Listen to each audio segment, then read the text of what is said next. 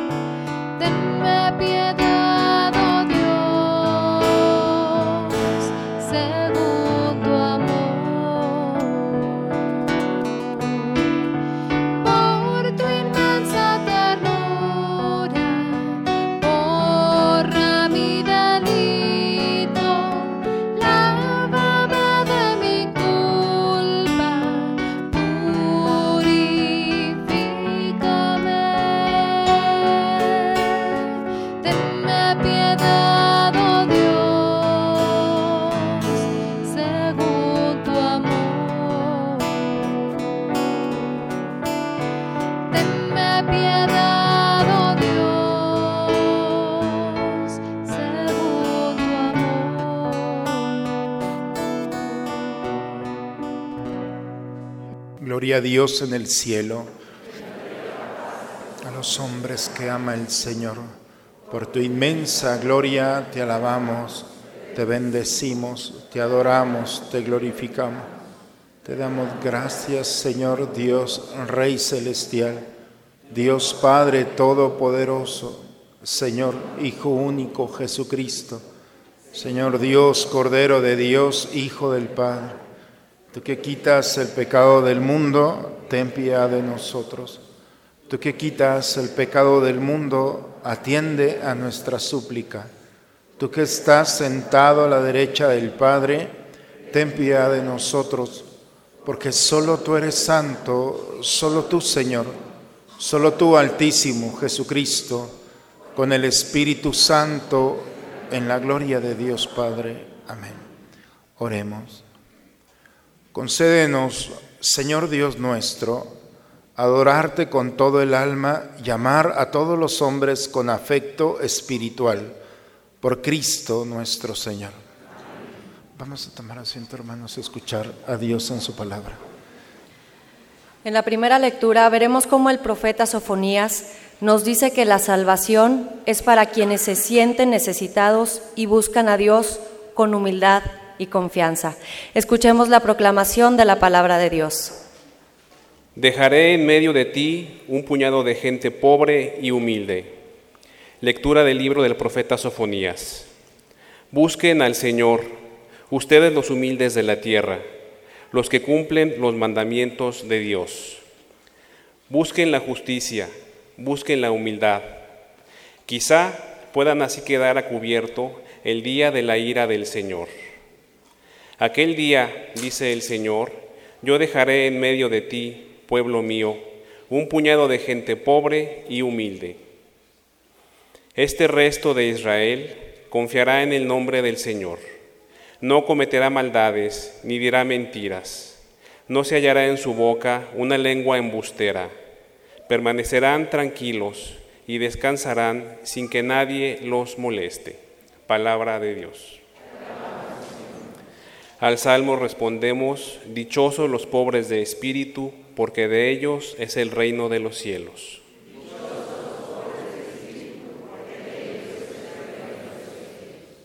El Señor siempre es fiel a su palabra y es quien hace justicia al oprimido. Él proporciona pan a los hambrientos y libera al cautivo.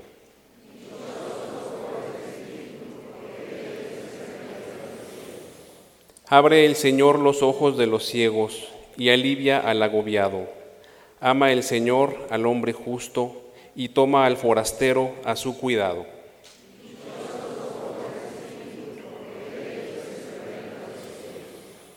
A la viuda y al huérfano sustenta y trastorna los planes del inicuo.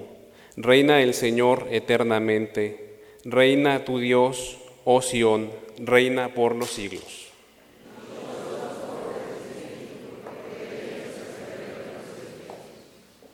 San Pablo nos dice que la forma de actuar de Dios es diferente a la nuestra. Mientras nosotros buscamos lo grande, lo importante, el éxito, Dios prefiere lo pequeño, lo pobre, lo insignificante. Escuchemos al apóstol. Lectura de la carta del primer apóstol San Pablo a los Corintios.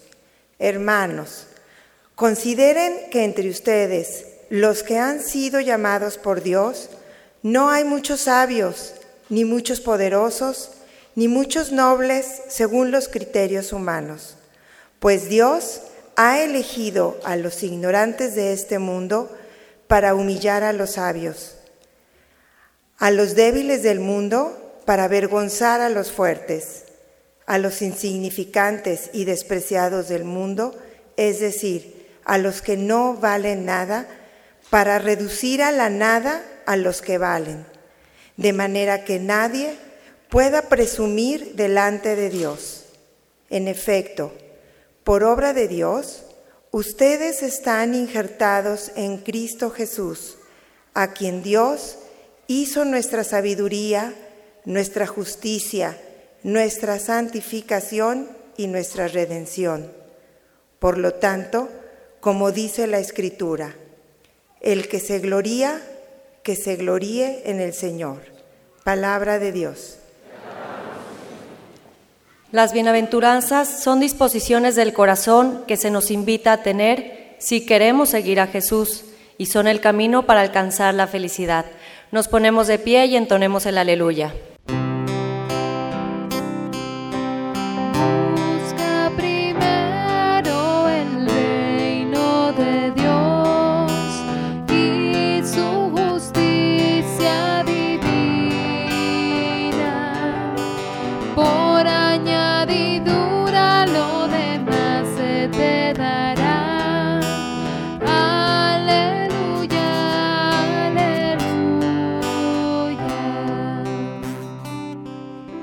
Alégrense y salten de contento, porque su premio será grande en los cielos.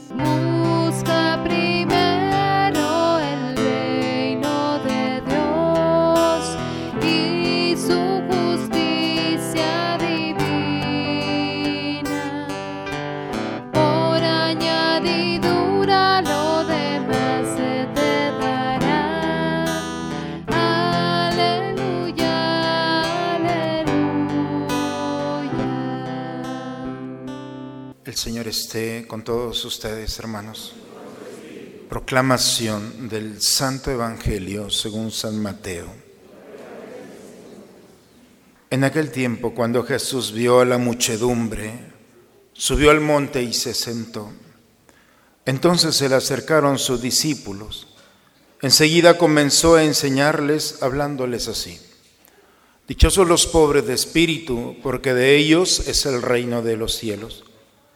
Dichosos los que lloran porque serán consolados. Dichosos los sufridos porque heredarán la tierra. Dichosos los que tienen hambre y sed de justicia porque serán saciados. Dichosos los misericordiosos porque obtendrán misericordia. Dichosos los limpios de corazón porque verán a Dios. Dichosos los que trabajan por la paz porque se les llamará hijos de Dios. Dichosos los perseguidos por causa de la justicia porque de ellos es el reino de los cielos. Dichosos serán ustedes cuando los injurien, los persigan y digan cosas falsas de ustedes por causa mía. Alégrense y salten de contento, porque su premio será grande en los cielos. Palabra del Señor. Si me permiten empezar la homilía con un dicho popular no sé qué tan cierto sea, pero es popular. Dicen que las carretas hacen más ruido cuando van vacías que cuando van llenas. No sé si están de acuerdo. Cuando una carreta va vacía trae un ruidazo, pero cuando les ponen las cosas arriba, las cargan de cualquier ser, dejan de hacer ruido. Y utilizando esta, este dicho popular en analogía en cuanto a las personas cuando una persona va vacía, trae mucho ruido. Y el ruido en sus palabras, tal grado que no hay contenido. En ocasiones nos involucramos en chismes, en falsos, en críticas. Nuestras mismas palabras poco a poco van perdiendo la fuerza de impactar al otro. A veces nos confesamos, es que, pues me confieso decir malas palabras, las malas palabras no son pecado para tranquilidad de ustedes, pero sí es mala educación. Y como nuestros padres pagaron mucho por nuestra educación, pues sale peor porque es un pecado de justicia.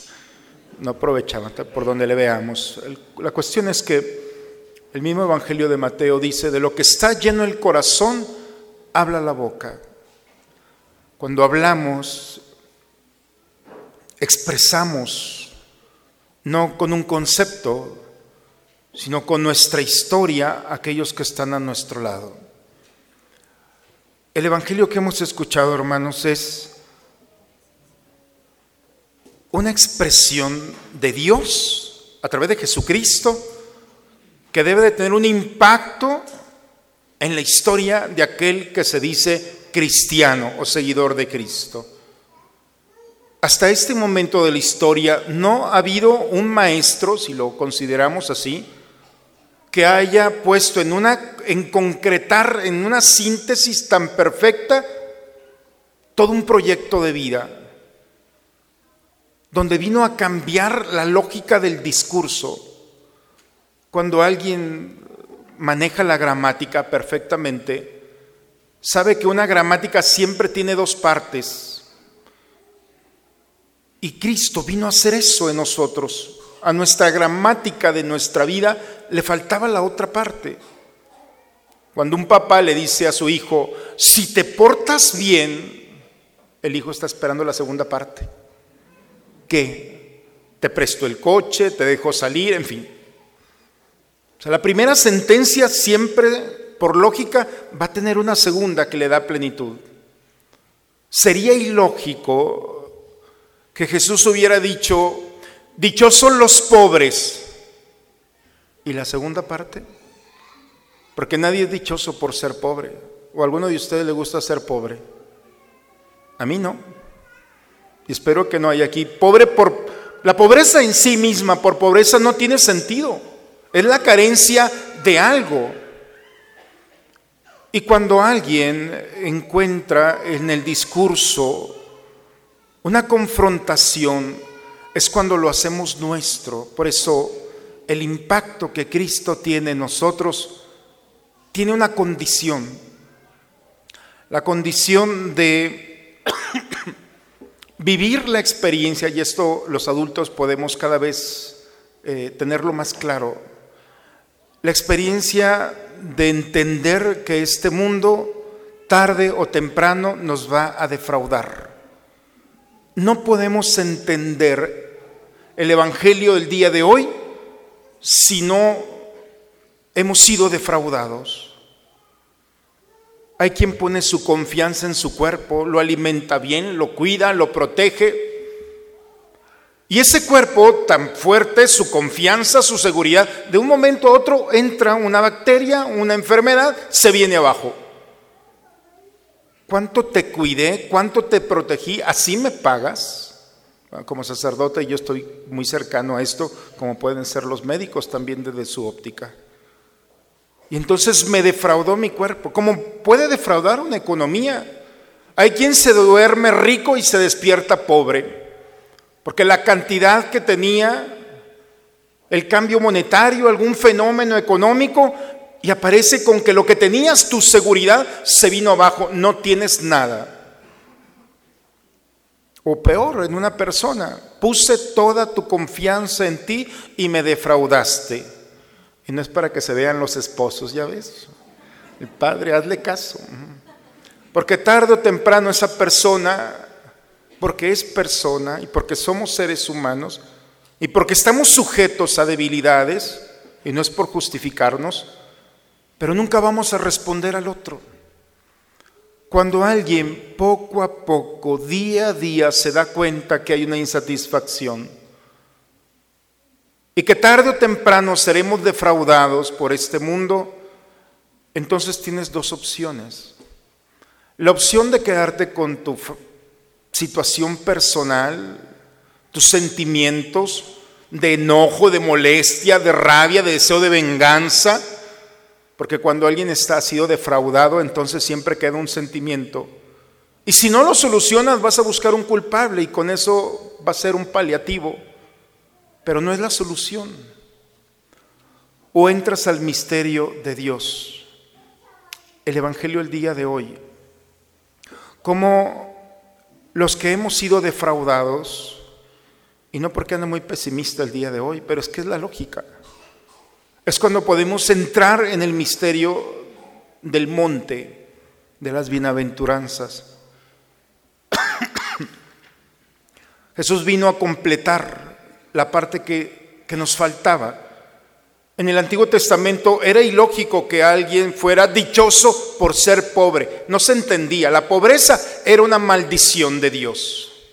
A tal grado que el pobre era un maldito y no te podías acercar porque te pasaba la maldición.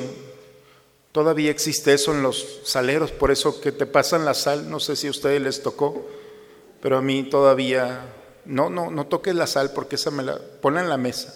O sea, te voy a pasar la mala suerte, te voy a pasar, eh, esas creencias estaban en el Antiguo Testamento. Eso que faltaba, Cristo lo vino a dar, con, a completar la segunda parte. Por eso Jesús cuando se sube al monte, se sube con la certeza de cambiar una realidad que nadie puede cambiar. Y esa es la buena noticia para nosotros. Dichosos los pobres de espíritu, porque de ellos la falta que la parte que faltaba, que nadie nos había ofrecido es porque de ellos es el reino de los cielos. Hay dos tipos de pobreza, la carencia de bienes, como también hay una pobreza evangélica, que es la que habla Jesús, es la decisión, el acto de la voluntad de ser pobres. Y eso es muy diferente, porque una cosa es ser pobre y otra querer ser pobre. Y la pobreza, lo que da la pobreza es la libertad para aceptar la propuesta que está delante de mí. Cuando alguien es rico, se sostiene de esa seguridad que lo hace rico bajo la lógica de este mundo. Es muy difícil cambiar, aceptar un proyecto de vida si tengo yo una seguridad. Pero cuando todo ha sido un fraude y yo encuentro una opción delante de mí, entonces la recibo, la tomo, la abrazo. Por eso la primera condición que Jesús pone es, dichosos los pobres de espíritu, y aquel que es pobre de espíritu es aquel que se atreve a decir, no quiero nada de este mundo. Solamente tú, Señor. Y cuando alguien se abandona a Dios, entonces se empieza a descubrir la experiencia de un Dios. Porque Dios no es un concepto, no es una idea. No vamos a entender a Dios bajo una cifra de letras o una expresión, no. La experiencia de Dios es eso, un encuentro en el que sin tocarlo, sin verlo, lo respiramos, lo vivimos y sabemos que está allí. Porque las grandes realidades no se pueden escribir.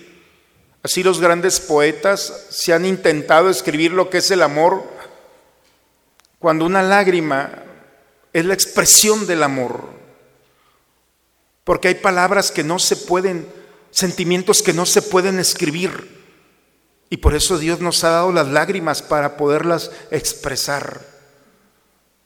¿Cómo podemos descifrar, escribir el amor de un padre hacia su hijo o entre los esposos? No hay. Por eso, cuando Jesús dice, dichosos aquellos que se atreven a decirle a este mundo, no quiero nada de ti, no estoy sujeto a ti, ni a las circunstancias, ni a las personas, ni a las cosas, en fin. Y cuando alguien se libera y pone su confianza en Dios, entonces empieza a vivir la experiencia del reino de Dios. Y entonces entras en el terreno sagrado en el que Moisés entró. Quítate las sandalias, porque lo que estás pisando es tierra sagrada.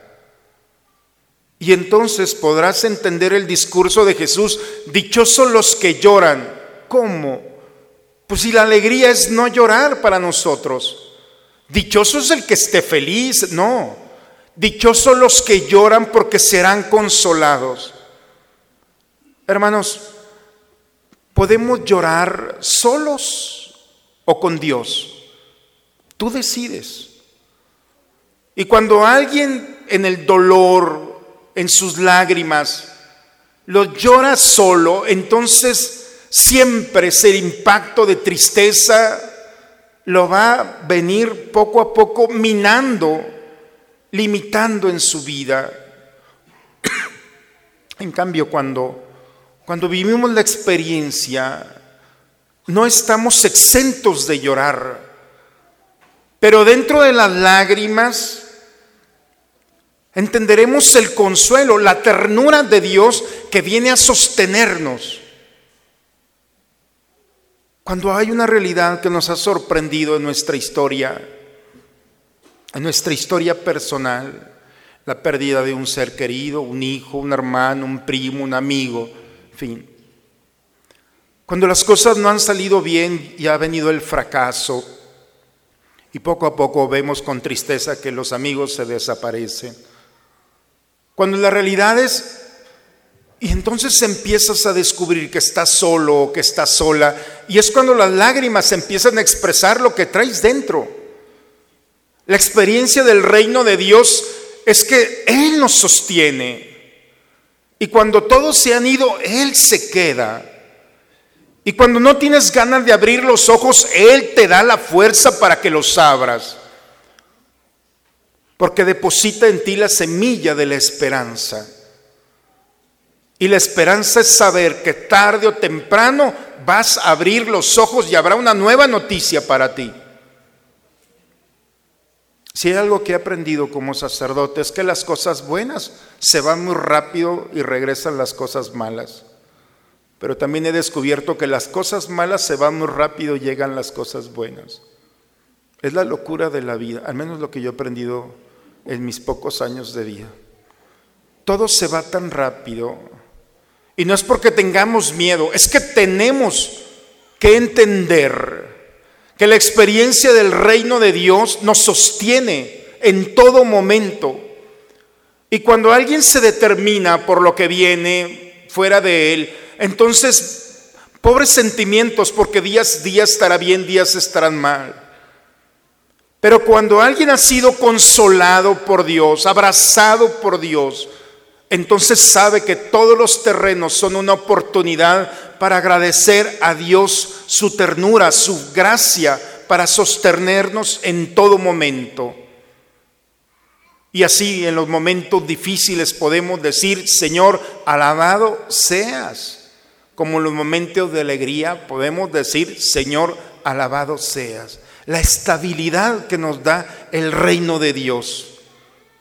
Y eso, eso este mundo no lo entiende. Porque este mundo lo que quiere es que estés triste cuando no tienes y cuando estés alegre te olvides de la tristeza. No, tienes que ser el mismo. Este es el reto del cristiano.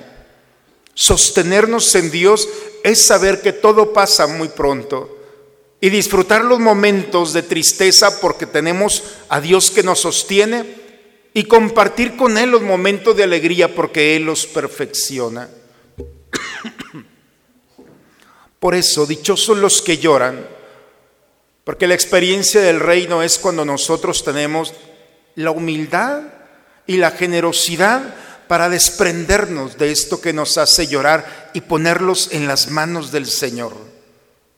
Qué diferente es cuando yo me atrevo a ponerle mi dolor delante de Dios. Y entonces ser consolado, ser sostenido, y poco a poco las lágrimas que expresaban el dolor, la angustia, el miedo, son lágrimas de alegría, de esperanza, de gozo, porque también lloramos de alegría y de gozo. Dichosos los que sufren porque heredarán la tierra. No es sufrir por sufrir. Cada uno de nosotros traemos la experiencia del dolor. Hay quien dice que el lenguaje universal es la música y yo creo que con respeto a los músicos, se quedan cortos. La verdadera y el verdadero lenguaje universal es el dolor. El Papa Juan Pablo II, uno de los, creo que lo, he comentado con ustedes, el Papa Juan Pablo II en su vida se esmeró toda su vida por hablarnos en todas las lenguas, en todos los idiomas, en todo, trató de comunicarse. La última vez que salió, no pudo hablar, no sé si recuerden, cuando salió en aquella vez en la ventana y le pega la trid. El viejito todavía le golpea con ganas de decir algo. Y un periodista italiano decía, el Papa nos habló a todos con el lenguaje universal. Todos entendimos. En todos los idiomas, en todas las lenguas, en todo, todos entendimos lo que el Papa nos quería decir el dolor, el lenguaje del dolor, nos interpela a cada uno de nosotros. Lo podemos entender. Por eso, el sufrimiento no es nuestro enemigo. La lógica del amor es el dolor. Entre más sufrimos, más amamos. Quien no sufre se convierte en un soberbio y se hace frío y es imposible que pueda entender el corazón de aquel que está a su lado. El dolor te hace sensible para entender el dolor del otro. Quien no ha perdido un ser querido no puede entender y no tendrá palabras para abrazar a otro que ha perdido la misma experiencia. Quien no ha vivido la enfermedad va a pensar que el enfermo lo está manipulando, es un chantaje. Pero quien ha vivido la enfermedad entenderá la enfermedad. Por eso el sufrimiento no es nuestro enemigo. El sufrimiento es la fuerza, la experiencia que Dios nos ha permitido vivir para ser más sensibles. Por eso, si no hemos entendido la respuesta a nuestra pregunta, ¿por qué me hace sufrir? No sé si alguno de ustedes le ha dicho a Dios eso. La respuesta es muy clara el día de hoy, para que seas más sensible, para que no te pierdas, para que entiendas a tu hermano. El dolor nos capacita, así es que no te vayas a recriminarle a alguien ni a buscar culpables de tu dolor. Aprovechalo, dale gracias a Dios. Y ese dolor te va a hacer, te está haciendo, si no te has dado cuenta, mejor persona. En una ocasión me decía un, una, digo, no es, no es revelación aquí del, No me acuerdo, es que no me acuerdo si me lo dijo en confesión o no. Pero me decía, padre, traigo una situación, tengo mucho miedo porque tuve una situación en el corazón, una cuestión, estuve muy próximo al infarto, he dejado de, desvelarme, he dejado de, de comer cosas que me hacen daño, me convertí, mire padre, estoy, vea, he perdido no sé cuántos kilos, paso más tiempo en mi casa porque tengo miedo de morirme fuera de mi casa estoy más tiempo con mi esposa, con mis hijos, mi trabajo ya dejé de las bebidas, ya dejé. Y le digo, ¿y, de qué te quejas? Dale gracias a Dios que ese buen susto que te dio, ese dolor y esa enfermedad, te ha hecho mejor persona. Pregúntaselo a tus hijos, pregúntaselo a tu esposa. Y pásame la receta porque llevas 10 kilos menos. Dichosa la enfermedad cuando te das cuenta que no es nuestro enemigo, nuestra enemiga. Y si la asumes en tu proyecto te hace mejor persona. Por eso heredarán, recibirás la tierra. Y heredar no significa solamente recibir un pedazo de tierra. La herencia de la tierra es el Señor que la creó, que la modificó, que le puso límites al mar Recibir la tierra no es recibir un pedazo de polvo, es recibir el abrazo de un Dios que no se cansa en seguir construyendo, edificando. Y cuando nosotros nos sumamos a este misterio, nos damos cuenta que no hay nada fuera de nosotros que no nos pertenezca. Cuando recibimos al autor de la tierra, todo me pertenece. Y cuando siento que todos me pertenecen, entonces lo cuido, lo protejo. Y así protejo una ecología, y así protejo un hermano, y así protejo. Cuando nosotros no sentimos que es nuestra propiedad, lastimamos cualquier cosa. La herencia de la tierra es saber que soy de Dios, y siendo de Dios, todo me pertenece. Por eso, los sufridos van a recibir la tierra y en Dios sabrán que se cumple la maravillosa expresión de dominar la tierra, que fue el proyecto de Dios para nosotros. Dominarán la tierra. Domino significa Señor. Significa encontrarás a Dios en cada paso de tu vida. Y encontrar a Dios, hermanos, por eso más adelante hablaremos de esto más adelante en dos, tres domingos tranquilos.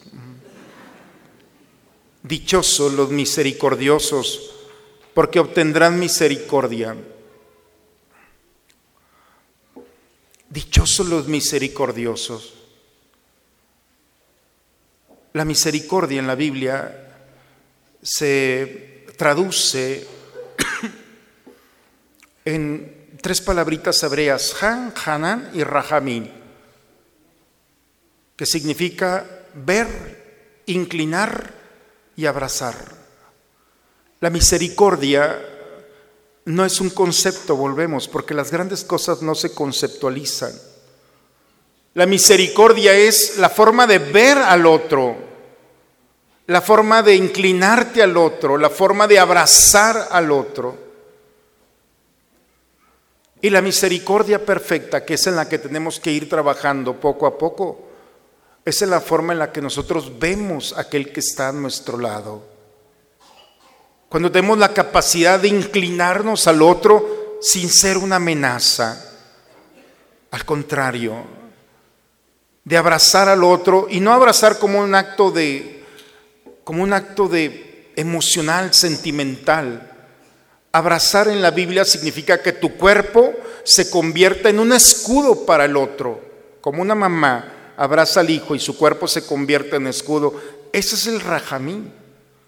Dichosos los misericordiosos, aquellos que se arriesgan a ser un escudo para el otro o para la otra, porque en ese mismo momento se está actualizando la misericordia de Dios.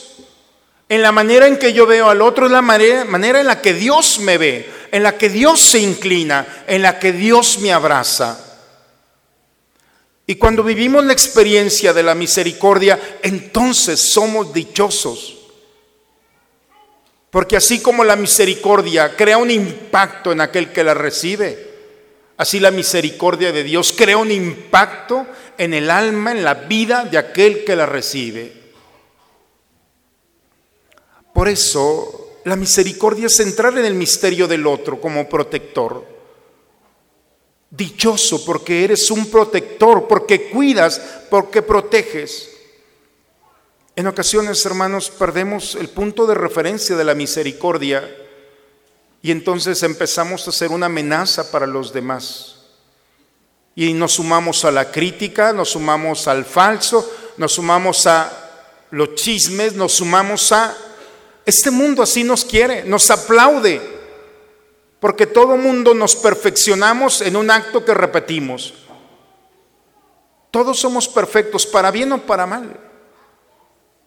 Y hay quien es especialista en criticar. Levante la mano si aquí hay uno. A nadie, menos mal. Los iba a absolver en este momento, pero qué bueno. Pero especialistas en poner el dedo en la llaga, en la herida de aquel que se ha equivocado. Somos jueces terribles. Eso no es misericordia. Y lo peor de todo es que estás lastimando a un hermano y no estás gozando de la oportunidad de ser abrazado por el Señor. Nuestra alma se goza en el Señor. Ese gozo que nuestra alma no puede recibir en este mundo, se goza cuando nosotros nos sumamos al lenguaje de Dios por su misericordia y en la misericordia. Y cuando el alma está sana, cuando el alma se goza en el Señor, entonces puedes dormir, caminar, proyectar tu vida con serenidad. Dichosos los que trabajan por la paz, dichosos los que son perseguidos, dichosos ustedes cuando los injurien, los persigan. Ser justos, hermanos, ser justos siempre va a traer una reacción para este mundo. Y la justicia en la Biblia no es el recriminar o el denunciar solamente. No, no está tan bajo el concepto de justicia. La justicia, por eso el justo, el título que le da la escritora San José es el justo. Porque el justo es aquel que ve a Dios, lo ve en la creación, lo ve en las personas, lo ve en las circunstancias. Cuando alguien logra ver a Dios, está esperando el amanecer para alabar al Señor. Porque ve en la creación, en el viento, ve a Dios. No sé si vieron el amanecer el día de hoy. Sinceramente, ¿a qué hora se despertaron?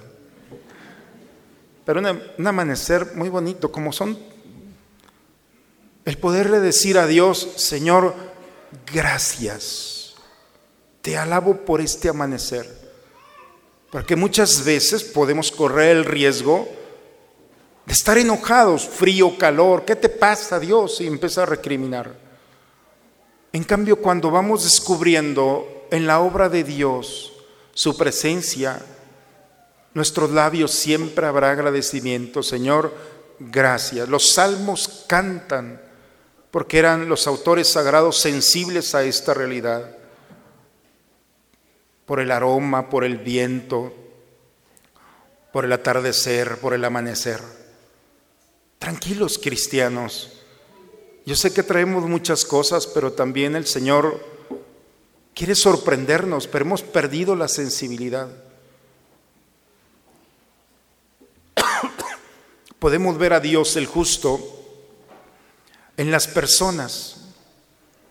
Y aquí hay que ayudarnos unos a otros, pedir unos por otros para que seamos sensibles al rostro, a la vida, a la historia y ver a Dios. Cada uno de nosotros somos parte de ese rostro del Señor. Y por eso aquel que alcanza a descubrir a Dios en un niño, en un adulto, en un anciano, en un pobre, en un rico, no importa. El rostro de Dios nos sorprende, porque nos sorprende porque se oculta en muchas realidades. Y lo importante es ir descubriendo el rostro del Señor. Y cuando alguien descubre al Señor, entonces le ofrece lo mejor que tiene. O encontrarlo en las circunstancias. Encontrarlo a Él en el dolor, en la alegría, en la soledad, en la compañía. Cuando alguien encuentra a Dios en su caminar, entonces sabe que en su debilidad Él será quien lo sostenga. En su pecado encontrará al Señor y encontrará su misericordia.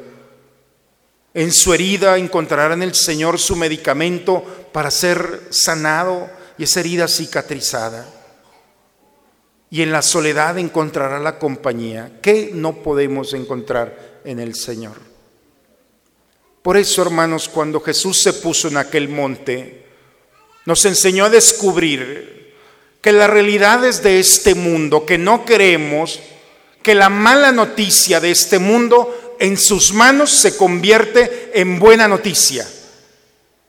Esa es la propuesta de nuestro Señor en este monte.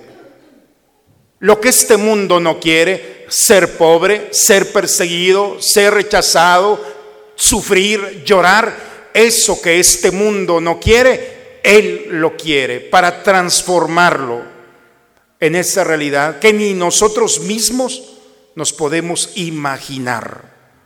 Por eso el cristiano, en toda realidad, en sus malas noticias, encontraremos en el Señor la buena noticia. Esa es la propuesta en pocas palabras. Y cuando nosotros hemos encontrado al Señor en nuestra vida, especialmente en los momentos más difíciles, entonces nuestras palabras, como dice al final el profeta Sofonías, nuestras palabras no, no encontrarán en ella lengua embustera, no cometeremos maldades ni mentiras, permaneceremos tranquilos y descansaremos sin que nadie nos moleste. Porque cuando alguien vive la experiencia del reino de Dios, no hace ruido, no necesita el ruido, porque el peso del amor de Dios hace que sus palabras lleguen al corazón, a la vida, a la historia de aquel que se encuentra en su caminar. El reino de Dios, hermanos, no es un concepto, es la experiencia de ser abrazados por el Señor de descubrir que Él tiene el poder para transformar las realidades de este mundo y de poder descubrir que eso que no queremos es lo que Dios quiere de nosotros. Pongamos, hermanos, nuestra historia en las manos del Señor. Hagamos la prueba a ver si es cierto de que el Señor cambia nuestra mala noticia en una buena noticia. Yo se los digo, a mí me ha funcionado no les va a quedar mal. Él no nos va a defraudar. Podemos vivir nuestra vida con Dios o sin Dios. Pero si nos decidimos a vivir con Dios, entonces le daremos al Señor gloria y alabanza todos los días. Porque cuando nadie estaba con nosotros, Él se quedó, transformó nuestra realidad y nos acompaña en nuestro caminar. Esa es su promesa. Y Dios lo único que quiere arrancar de nuestro corazón es lo que Pablo nos dice en la segunda lectura. Todo es gracia. Todo depende de Dios. Cuando nosotros alcanzamos eso en esta vida, entonces no hay preocupación, porque sabemos quién camina con nosotros. En el nombre del Padre, del Hijo y del Espíritu Santo. Amén. Vamos a ponernos de pie, hermanos. Renovemos nuestra fe. ¿Creen ustedes en Dios Padre que ha creado el cielo y la tierra? ¿Creen que Jesucristo ha sido el único Hijo de María que murió, resucitó y está sentado a la derecha del Padre? ¿Creen ustedes en el Espíritu Santo? creen que los santos interceden por nosotros y que después de esta vida nos espera la vida eterna. Bien, Levantemos, hermanos, nuestra mano y digamos juntos, esta es nuestra fe. Es la fe de nuestra iglesia que nos alegramos de profesar en Jesucristo nuestro Señor. Amén. Bien, vamos a tomar asiento, hermanos. Vamos a preparar el altar del Señor para alimentarnos de Él.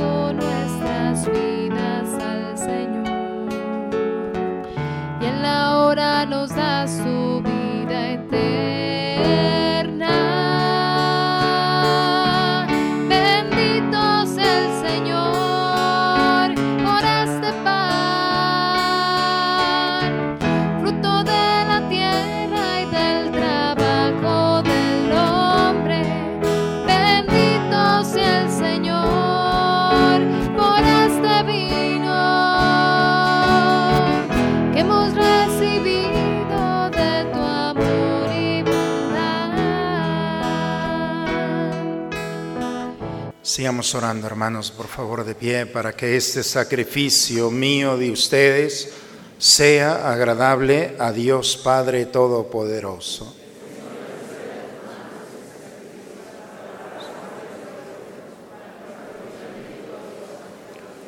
Recibe, Señor, complacido estos dones que ponemos sobre tu altar en señal de nuestra sumisión a ti y conviértelos en el sacramento de nuestra redención por Cristo nuestro Señor.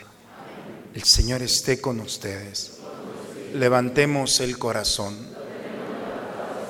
Demos gracias al Señor nuestro Dios. Es justo, es necesario, es nuestro deber y salvación darte gracias siempre y en todo lugar, Dios Todopoderoso y Eterno, por Cristo Señor nuestro, en quien vivimos, nos movemos y existimos, y todavía peregrinos, no solamente experimentamos las pruebas cotidianas de tu amor, sino que poseemos ya en prenda la vida futura, porque al poseer las primicias del Espíritu, por el cual resucitaste a tu Hijo entre los muertos, esperamos disfrutar un día eternamente del misterio pascual. Por eso nos unimos a los ángeles y a los santos para cantar con ellos el himno de tu gloria.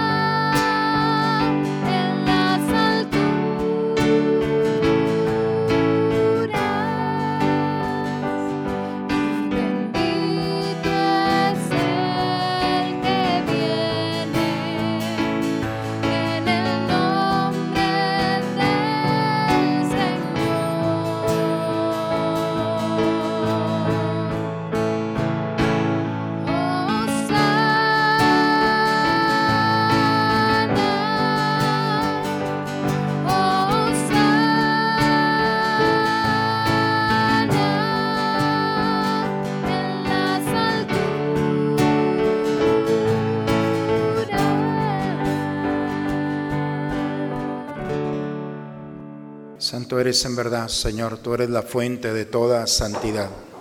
Por eso te pedimos que santifiques estos dones con la efusión de tu Espíritu, de manera que sean para nosotros cuerpo y sangre de Jesucristo nuestro Señor.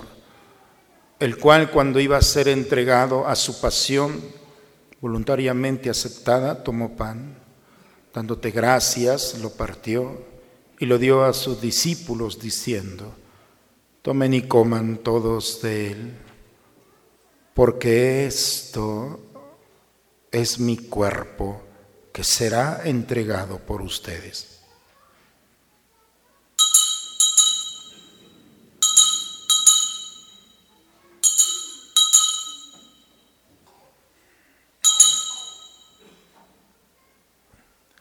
Del mismo modo, acabada la cena, tomó el cáliz y dándote gracias de nuevo, lo pasó a sus discípulos diciendo, tomen y beban todos de él, porque este es el cáliz de mi sangre, sangre de la alianza nueva y eterna, que será derramada por ustedes y por muchos para el perdón de los pecados. Hagan esto en conmemoración mía.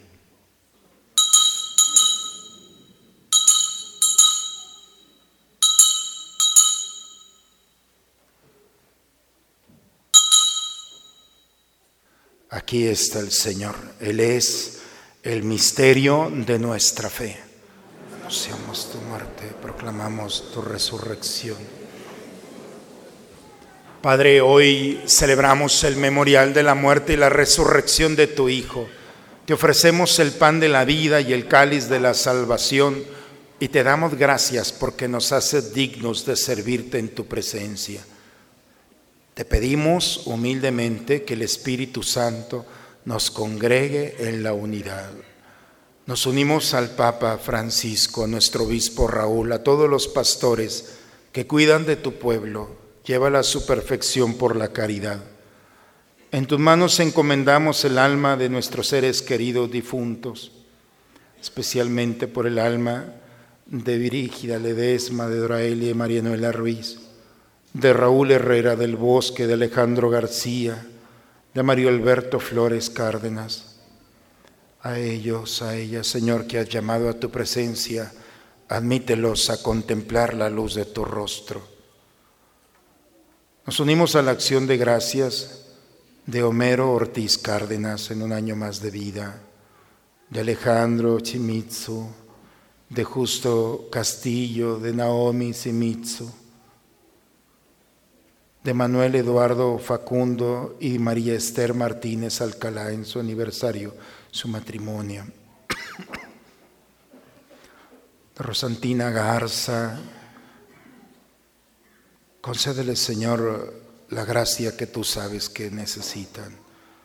Por nuestros enfermos, por Gaby Ramos, María Teresa Cruz Fuentes, por Francisca Rodríguez Medina cada uno de nosotros, Señor, concédenos la gracia de vivir tu reino, de confiar en ti, en tu misericordia y de experimentar en nuestra vida tu presencia, para que así con María, la Virgen, Madre de Dios, con San José, su esposo, los apóstoles y cuantos vivieron en tu amistad a través de todos los tiempos, merezcamos por tu Hijo Jesucristo compartir la vida eterna y cantar tus alabanzas por Cristo, con Él y en Él. A ti, Dios Padre, omnipotente, en la unidad del Espíritu Santo, todo honor y toda gloria por los siglos de los siglos. Hermanos, el Espíritu del Señor ha sido derramado en nuestros corazones. Con este mismo espíritu vamos a dirigirnos a nuestro Padre con la oración que Cristo nos enseñó. Padre nuestro que estás en el cielo, tu nombre, venga a nosotros tu reino, hágase tu voluntad en la tierra como en el cielo.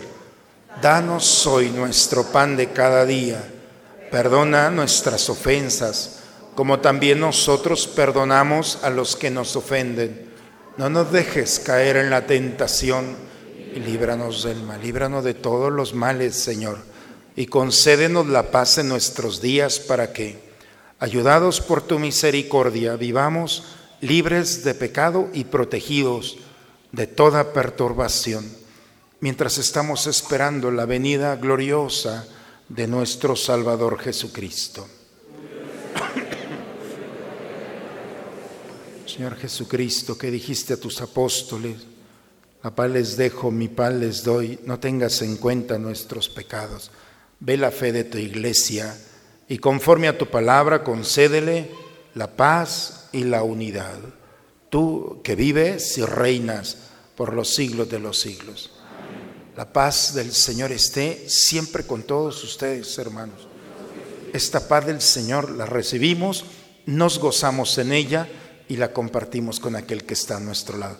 Damos un signo de comunión entre nosotros.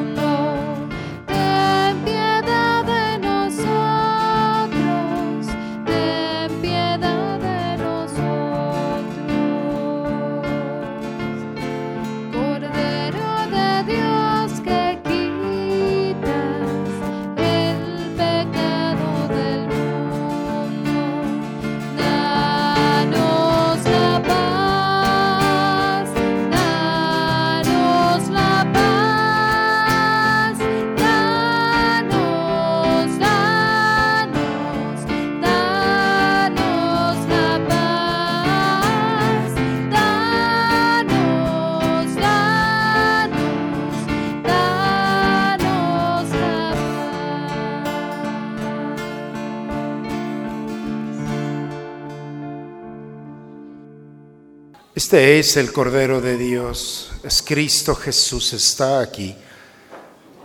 Ha venido a quitar el pecado del mundo. Dichosos nosotros, invitados a la cena del Señor. No soy digno de que entres en mi casa. Decimos todos juntos la antífona de la comunión. Vuelve, Señor, tus ojos a tu siervo y sálvame por tu misericordia. A ti, Señor, me acojo, que no quede yo nunca defraudado.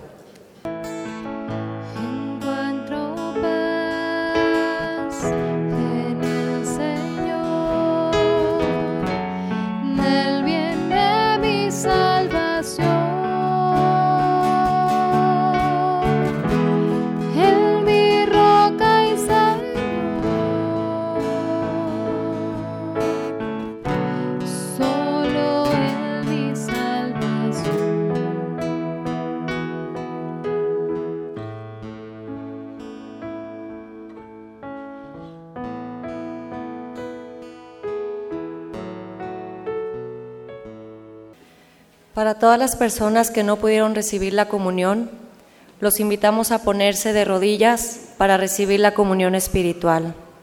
Creo, Señor mío, que estás realmente presente en el Santísimo Sacramento del altar. Te amo sobre todas las cosas y deseo ardientemente recibirte dentro de mi alma.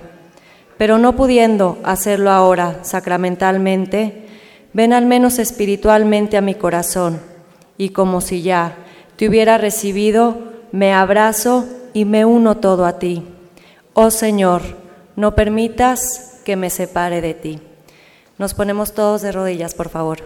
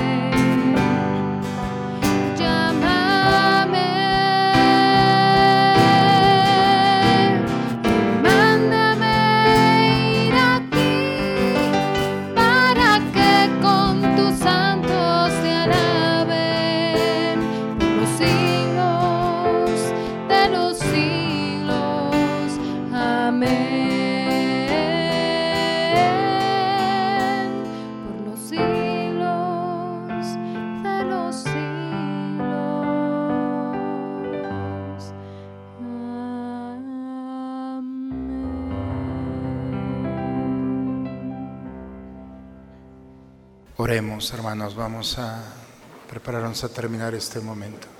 Te rogamos, Señor, que alimentados con el don de nuestra redención, este auxilio de salvación eterna, afiances siempre nuestra fe en la verdad, por Cristo nuestro Señor.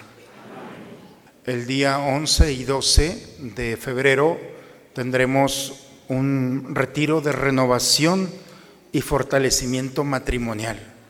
Si hay matrimonios que no han entrado al servicio dentro de unos 10, 15 años, es un buen momento.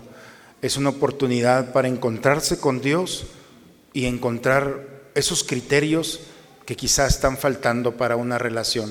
Entonces es muy bueno que vayan separando quienes eh, tengan deseo o conozcan un matrimonio que necesita de un encuentro, de una ayuda, pueden pasar a nuestra oficina y pedir información. Va a ser una experiencia extraordinaria.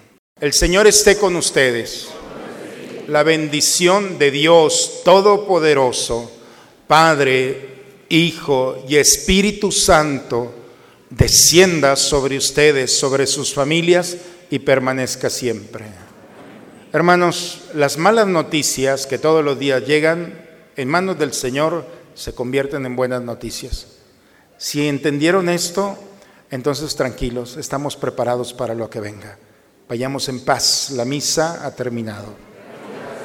Una muy bonita semana para todos, hermanos. Felicidades. Dulce madre, no te alejes,